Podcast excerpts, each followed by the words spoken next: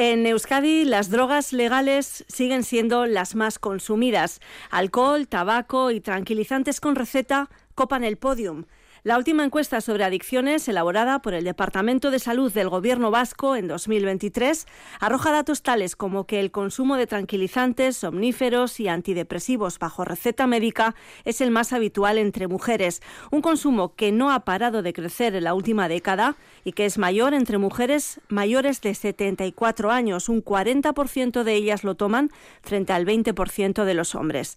Además, las vascas mayores de 80 años tienen un riesgo casi tres veces es mayor de consumir psicofármacos que los varones de la misma edad. Muchas de estas mujeres arrastran tras de sí un consumo continuado de psicofármacos, años, décadas de consumo en muchos casos que casi siempre viene unido o comienza con alguna patología mental. Quería hasta desaparecer, o sea, quería marcharme, quería irme a, o sea, que dejarlo todo, que descansar.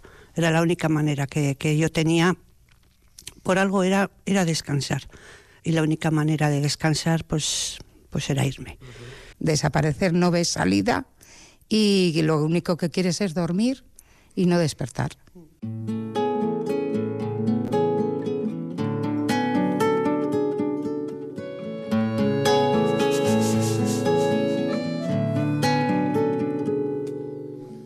Esta mañana nos acercamos hasta el audio. Allí el Servicio Municipal de Igualdad y Prevención de Adicciones ha puesto en marcha el programa Mujeres y Salud. El objetivo es ofrecer a las mujeres usuarias de los servicios de salud del municipio un espacio que les dote de autonomía para gestionar su salud en general y su salud mental en particular, con el empoderamiento como herramienta terapéutica preventiva y alternativa al uso de psicofármacos. Kaitina Allende, Gunon. Kaixo, Gunon. Tú has estado en una de esas sesiones grupales. Hicimos una pequeña trampa. Estuvimos con las veteranas que ya llevaban tiempo haciendo esa terapia. Así es. Ese encuentro se lleva a cabo pues, en un lugar seguro para ellas, ante todo donde pueden contar pues cómo están, cómo se sienten, eh, lo que están sufriendo durante tantos años. Un espacio seguro es pues donde pueden expresarse sin sentirse juzgadas. El día de la presentación del nuevo grupo, pues acudieron representantes del Ayuntamiento del Audio también, concretamente del Departamento de Gobernanza Feminista, de Cohesión Social y también la técnica de, adicciones, como no. Mujer y Salud, ese es el nombre del programa que en realidad es una terapia de grupo. Son 15 sesiones de tres horas cada una, en la cual trabajan aspectos pues, con relación a la ansiedad, a la rabia, a la tristeza, a la autoestima las mujeres acuden a estas terapias, en su mayoría tienen pues entre 50 60 años más o menos, ¿eh? las hay más jóvenes. Eh, aunque también hay mujeres, como decíamos, pues que, antes ¿no? acuden a, estas terapias. María Becerro es psicopedagoga, lleva 30 años eh, trabajando en este ámbito y es la persona encargada de guiar este trabajo grupal. Y resulta que se colocan en una posición de enfermas. Entonces, ¿dónde estás? En pro de la salud o en pro de, la, de considerarte que eres una, una persona que tiene una enfermedad y que se queda ahí esperando a que la medicación o algo mágico que venga desde fuera eh, te ayude. Entonces, nosotros lo que proponemos es que el cambio y la motivación para el cambio es intrínseco, va de dentro hacia afuera. Entonces, cuando una mujer tiene deseo de cambiar, cada una a su ritmo, es cierto. ¿eh? Hay personas que están, eh, que están muy rotas. ¿Eh? Entonces, cada una a su ritmo, poco a poco vas con esa motivación intrínseca vas saliendo hacia adelante. Yo además suelo decir, ¿no? a veces como me viene ese jarrón preciado, viene muy roto, ¿por dónde vamos a empezar, no? Vamos a empezar por los por la pieza más grande, siempre y a partir de ahí vamos uniendo trocitos que a veces son tan chiquitines, están tan rotas, que son trocitos que se van uniendo, no sé si con oro, pero eh, vamos haciendo pegamentos, porque el problema del trauma que hay muchas mujeres que vienen con un trauma, hay una disociación de emocional en donde eh, viven una vida aparentemente normal.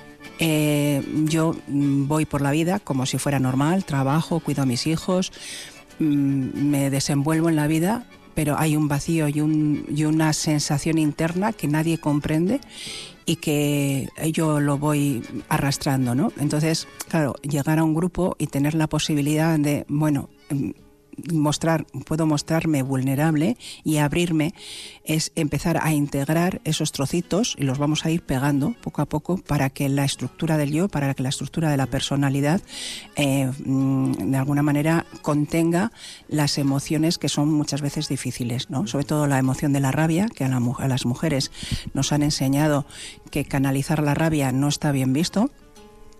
Entonces la rabia se transforma o en tristeza o en miedo. Entonces yo me encuentro con mujeres atemorizadas ante la vida o mujeres tristes, no tristísimas, pero al final es un disfraz que tiene que ver con la rabia. Si sacamos la rabia, la rabia es, un, es una energía, emoción, significa energía en movimiento. Entonces esa emoción la sacamos hacia afuera, la liberamos y la podemos destinar a, la salud, ¿no? en vez de a estar conteniéndonos para evitar mostrarnos eh, enfermas. Muy interesante lo que cuenta Marian Becerro. Me llaman varias cosas eh, la atención de esta explicación, lo de llevar una vida aparentemente normal y la importancia de sacar la rabia contenida, ¿no? de liberar esa emoción para, para sanarse. ¿no? Marian Becerro trabaja con mujeres y en las entrevistas eh, clínicas personales que realiza constata que las mujeres enfermas han vivido en un estado de subordinación y para normalizar esta situación les han pautado una pastilla antidepresivo, ansiolítico, psicofármacos, en definitiva. No todas las personas derivadas de los departamentos de servicios sociales, gobernanza feminista o de los servicios de salud acceden a estas terapias. Desde todos los departamentos entrevistados eh, para la realización de este reportaje valoran el programa muy positivamente y evidencian la mejora de todas las mujeres que participan en él consiguen gestionar mejor su malestar y, reducir, al fin y al cabo, pues la medicación. Mencionábamos al comienzo los datos sobre el uso de fármacos que siempre, em, bueno, pues cuando nos hablan de ello, hablamos de, dependencia, hablamos, mm, pensamos, mejor dicho, en jóvenes que consumen drogas, por ejemplo, pero la realidad nos dice otra cosa. Eso es, eh, y pocas veces, es verdad, ahora que, lo comentas, ¿no? Pocas veces nos ponemos en la piel de, de esas madres, de esas amamas, de esas isecos, lengusiñas, bueno, mujeres que llevan toda una vida medicadas. Yo siempre suelo decir que la pastilla es, tú tienes una fractura y la pastilla es como la escayola, te ayuda a contener para que eh, se vaya resolviendo lo que se ha producido en lo, con lo que se ha producido el daño, ¿vale? Entonces, creo que en estos momentos es especialmente importante porque estamos dando datos alarmantes a nivel europeo España se ha puesto en cabeza como el primer país consumidores de psicofármacos, sobre todo en el colectivo de la mujer. Y esto es muy importante porque la pandemia ha hecho que la mujer pase a desarrollar más roles tradicionales, sobre todo el rol de cuidadora, el rol de... Eh, ha, habido mucha pérdida de, trabajo, el hecho de haber trabajado en casa ha aumentado en muchas ocasiones la doble jornada, de estar con los niños y estar y esto está dejando secuelas que se están intentando paliar exclusivamente con psicofármacos. Yo hay para que te hagas una idea, a lo largo de los años, la media de consumo de psicofármacos de las mujeres que llegan al, al, esto, como mínimo, son 10 años. Claro, y hay mujeres que llevan más de 30 años tomando psicofármacos, pero eso no significa que eh, es la, la, la salida que han que tienen para reducir el, sufrimiento, la desesperanza y muchas veces la soledad. Entonces, bueno, pues hay, que, hay mucho trabajo. al final mi trabajo es de pico y pala y sobre todo es un trabajo desde el punto de vista clínico. Creo que este tipo de grupos no es hacer cualquier cosa. Yo soy psicoterapeuta, soy psiquiatra eh, y, entiendo, ¿no? Y hay otra cosa que a mí me parece muy importante y es eh, inocular conocimiento. Las mujeres podemos elegir y salir de, de esa maldición bíblica de Eva que por ir a buscar la manzana del conocimiento fue desterrada del paraíso, ¿no? Entonces a las mujeres se nos ha privado mucho el autoconocimiento y el saber quiénes somos entonces, el, trabajar desde qué me pasa, qué es la ansiedad, qué es la depresión, eh, cómo puedo elegir otra cosa, yo creo que esto es importante. Los medicamentos pautados por los especialistas son necesarios. Y cuando esos tratamientos se alargan en el tiempo, la depresión no remite y la, mujer que lo padece no tiene fuerzas, y no encuentra otra salida, es muy recomendable acudir a este tipo de terapias de grupo siempre en un entorno seguro, repetimos, tejiendo redes en las que bueno, se protegen entre ellas. Que trabajo con una técnica que se llama psicodrama. Eh, esta es un modo de hacer donde desde el psicodrama nosotros decimos que una segunda vez repara la primera. Entonces a veces hay situaciones eh, donde hay un dolor que es muy antiguo y una vez que creamos el grupo y creamos una, una red que sostenga, porque es súper importante, no se puede sacar al espacio grupal elementos dolorosos si no sabes que estás primero en un espacio seguro, que estás con un grupo que te va a apoyar de forma incondicional y sobre todo que no te va a juzgar.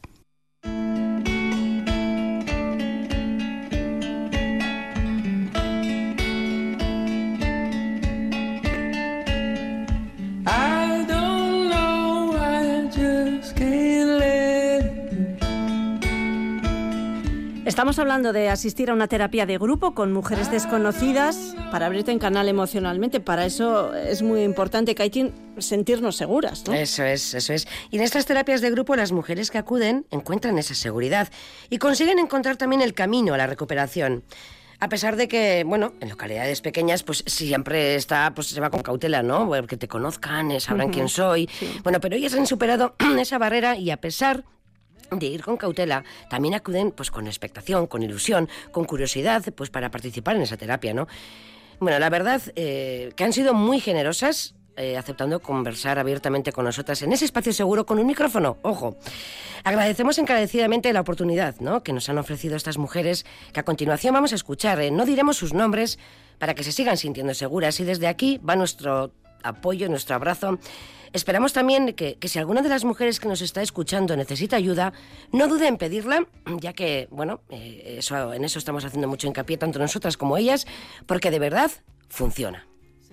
Buah, pues ese primer día yo, yo me acuerdo de venir casi de medio chándal y no, vamos, no ponerme las zapatillas de casa, no sé por qué, pero eh, es que es como me sentía, así de claro, o sea, cuando te sientes como rota y decir, ¿por qué me pasa esto? y además a mi edad, dices, no entiendo nada.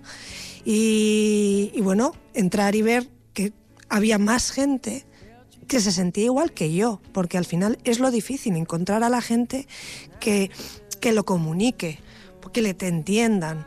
Y eso me ofreció, la verdad, una vía de escape muy buena y, y sí, yo me apunté a ese primer café. sea, la verdad. Y bueno, aquí seguimos. Y por lo menos ya con taconcito y todo. A nivel clínico, pues estaba medicada.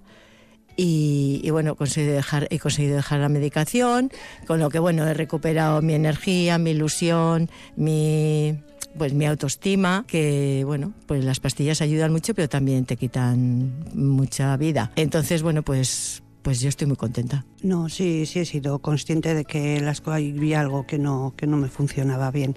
Llevaba bastante tiempo, mucho tiempo, demasiado, y nada, estaba encerrada en casa, mi habitación, todo oscuras, y cada vez pues eso iba a más, a más, a más, y quería hasta desaparecer, o sea, quería marcharme, quería irme o sea, que dejarlo todo, que descansar. Era la única manera que, yo tenía, por algo era, era descansar. Y la única manera de descansar pues, pues era irme.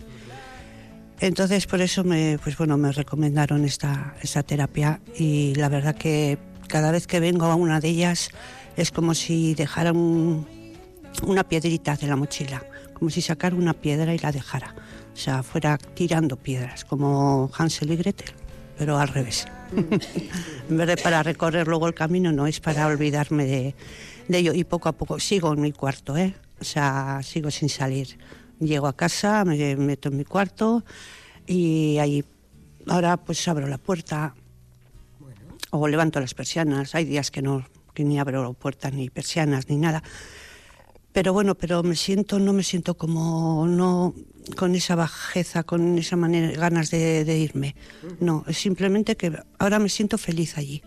Ahora estoy como segura, como que me siento allí, estoy, no me molesta nadie, estoy a mi bola, me pongo mi tele, salgo si quiero, me voy a la cocina, como tal. O sea, mm, estoy, la verdad que sí me encuentro mucho mejor y veo que, que cada día voy cogiendo como más más fuerza, más ganas de, salir, de arreglarme, de maquillarme. Estás muy guapa. Eh, gracias.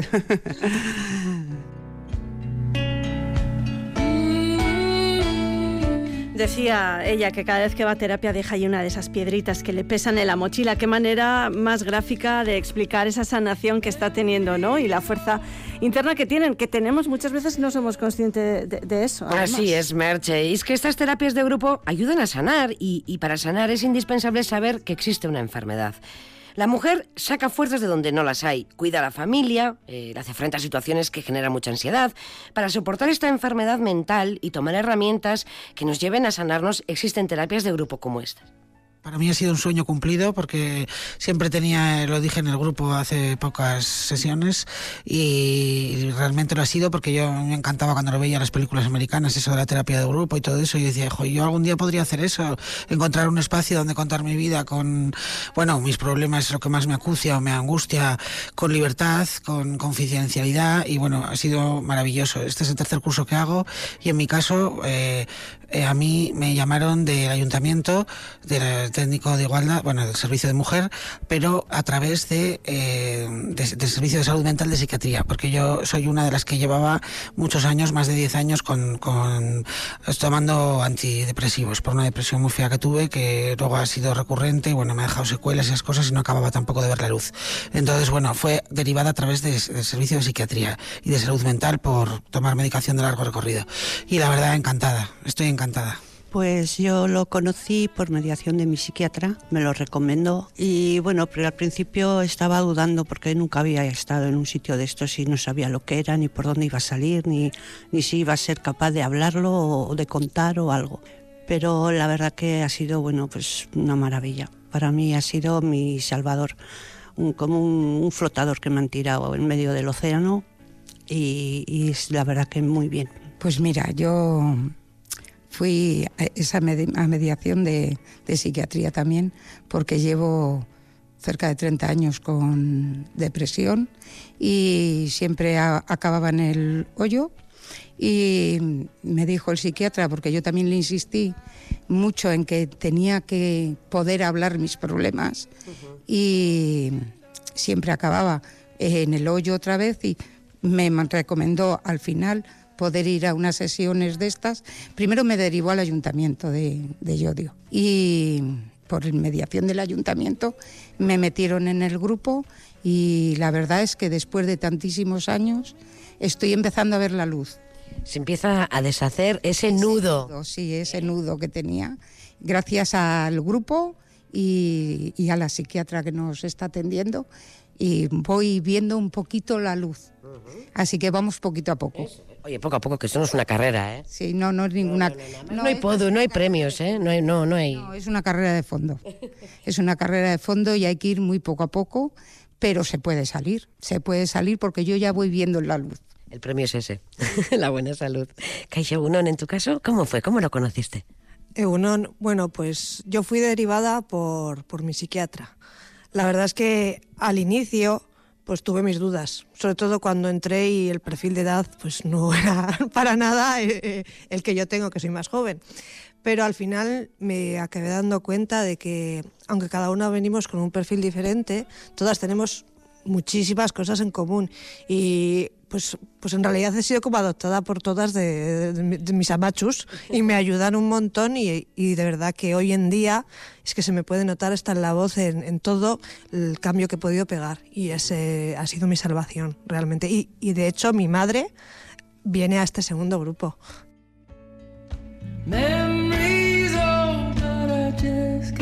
¿Cómo están ellas ahora, Cayen? Bueno, pues están muchísimo mejor, ¿eh? Eh, sin lugar a dudas. Además, soy testigo de ello. Pero han pasado, han pasado verdaderas eh, situaciones muy complicadas. Es, que es difícil em, em, reflexionar y decir cómo una persona está, como hemos escuchado, 30 años en tratamiento. Así es. Sin que nadie busque una solución. Y, no solo el tratamiento, porque aun estando en tratamiento han querido suicidarse, con lo cual Estamos hablando de, una situación eh, muy, muy dura. Eh, bueno, mejor nos lo cuentan. Yo he tenido muchos, muchos momentos que, como dice mi compañera, no, no quería. Bueno, yo he estado metida en la cama sin salir, sin ni siquiera levantarte para ducharte. Y así he estado muchas veces, muchas veces. Y lo que dice ella, te, te dan ganas de desaparecer. Desaparecer, no ves salida y lo único que quieres es dormir y no despertar. Y eso te, me ha pasado muchas veces. He encontrado el grupo y la verdad es que estoy mucho más animada. Animo a las demás a que... Ya porque tú le has animado a ella que saliera también. Sí, le, he dicho que tenía que venir. Claro que sí. te lo agradezco. Sí, sí, sí. sí. Y así entre unas y otras pues vamos saliendo. Vamos saliendo y estamos mucho mejor.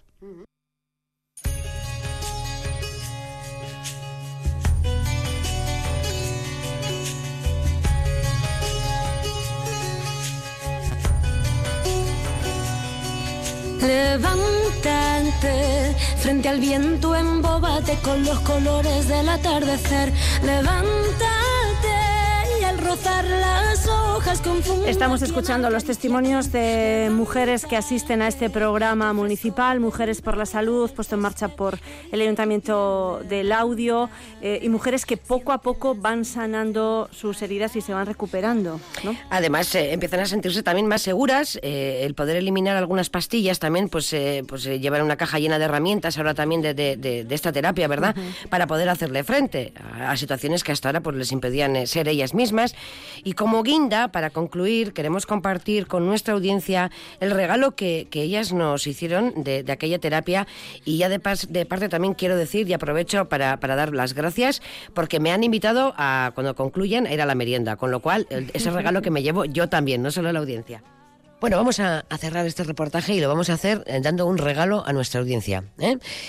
¿Qué herramienta de todas las que has aprendido? Son muchas, ya sé que no te voy a dejar tiempo para todas, pero elige, tienes que elegir una herramienta que, hayáis aprendido aquí en esta, en esta terapia que te venga genial y que tú también la quieras compartir. ¿Qué regalo te damos a la audiencia? Bueno, le voy a dar dos. El primero y el más importante, aprender a delegar que al final muchas veces es como que la mujer tiene que llegar a todo, ser perfecta, estar maravillosa, cuidar a los hijos y llegar a todo. No, es mentira. No tienes por qué llegar a todo. Tienes un compañero ideal que pueda hacer las cosas, aunque diga que no, los puede. Y el autocuidado, que al final si tú tienes ese tiempo y te lo dedicas a ti, pues vas a ver que puedes llegar a muchas cosas y puedes levantarte la moral también, que eso es lo que se trata al final, de empoderarnos. Es que ricasco. Gracias a ti. Bueno, yo daría la positividad y la luz que se ve. Y la, verdad es que salir y tener más autoestima en una misma. Sí, yo también daría, pues, no sé, abrir una ventana, levantar las persianas, salir al balcón, que te dé el aire, eh, bajar las escaleras andando, y, darte un paseo, ver las hierbas, el césped, tomar un café, no sé, es pues hacer algo, aunque sea pequeñito, pero diferente. Y eso, pues al día siguiente te da como más ánimo. Y haces otro poquito y otro poquito. Y poco a poco yo creo que, pues vamos, a mí me está costando, pero bueno, intento salir. Mi hija, ama sal que quedamos aquí, ya no puedo decirle que no pues ya salgo, ya me obliga a salir. Pero luego cuando estoy en la calle estoy contenta, estoy, me siento bien. Ya saludo a la gente que hace tiempo que no me ve, el otro que, oh, ¿cuánto tiempo? ¿Ya vives aquí? ¿Qué tal? O sea, y me siento, me siento feliz, me siento a gusto. Y eso es bueno. Yo recomendaría primero a dar un paso importante que es aceptar que, estás, que tienes un problema gordo, que es una, si tienes una depresión o una ansiedad prolongada o similares, que estás enferma y que necesitas ayuda y hacérselo saber a las personas que tienes cerca y brindarles la oportunidad de ayudarte, porque cuando te encierras en ti misma y no les dejas ayudarte, también les hace sufrir mucho. Y creo que eso también lo tenemos que tener en cuenta. Practico la biodanza.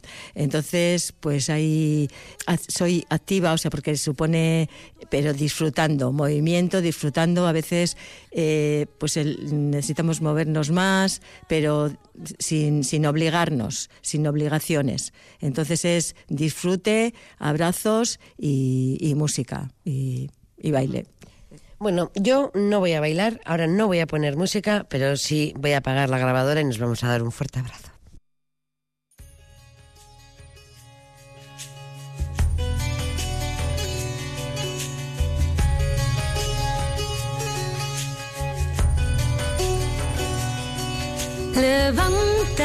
Levántate frente al viento. Pues como dice Rosalén, eh, ojalá que todas ellas puedan levantarse, vivir en definitiva, ¿no? Vivir su propia vida y tomar las decisiones de su propia vida. Kaitin, un trabajo precioso, muchísimas gracias, te veo muy emocionada. Sí, tengo corapillo.